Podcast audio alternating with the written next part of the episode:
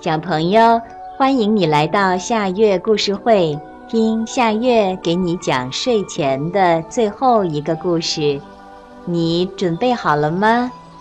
现在夏月故事会开始了。红房子和绿房子。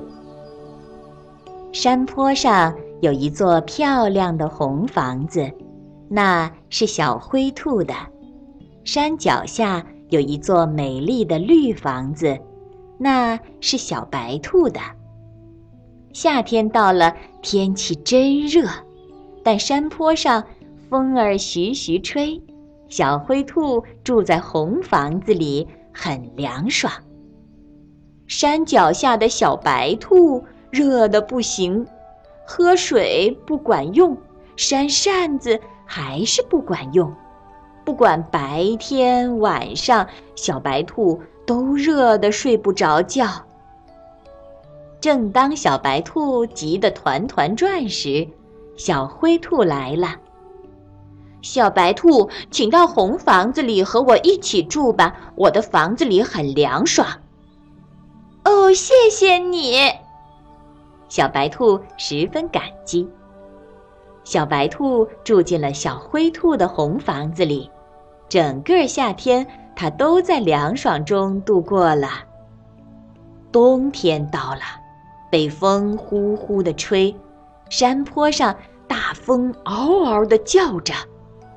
小灰兔住在红房子里，穿着厚厚的衣服，盖着厚厚的被子，还是冷，整夜睡不着觉。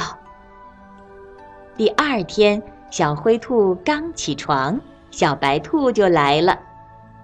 小灰兔，请到山脚下我的绿房子里住吧，我的房子风吹不着，很暖和。好的，太谢谢你了，小灰兔感激地说。小灰兔立即跟着小白兔来到了山脚下的绿房子里。第二天。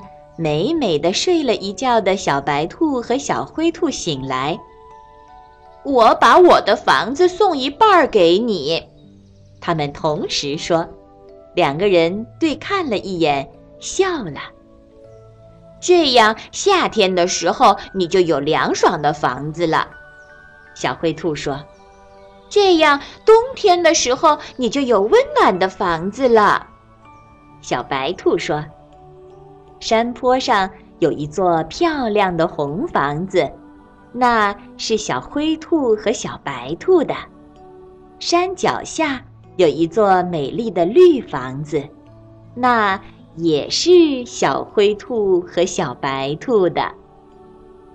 小朋友，这个故事的名字是《红房子和绿房子》，这也是今天的最后一个故事。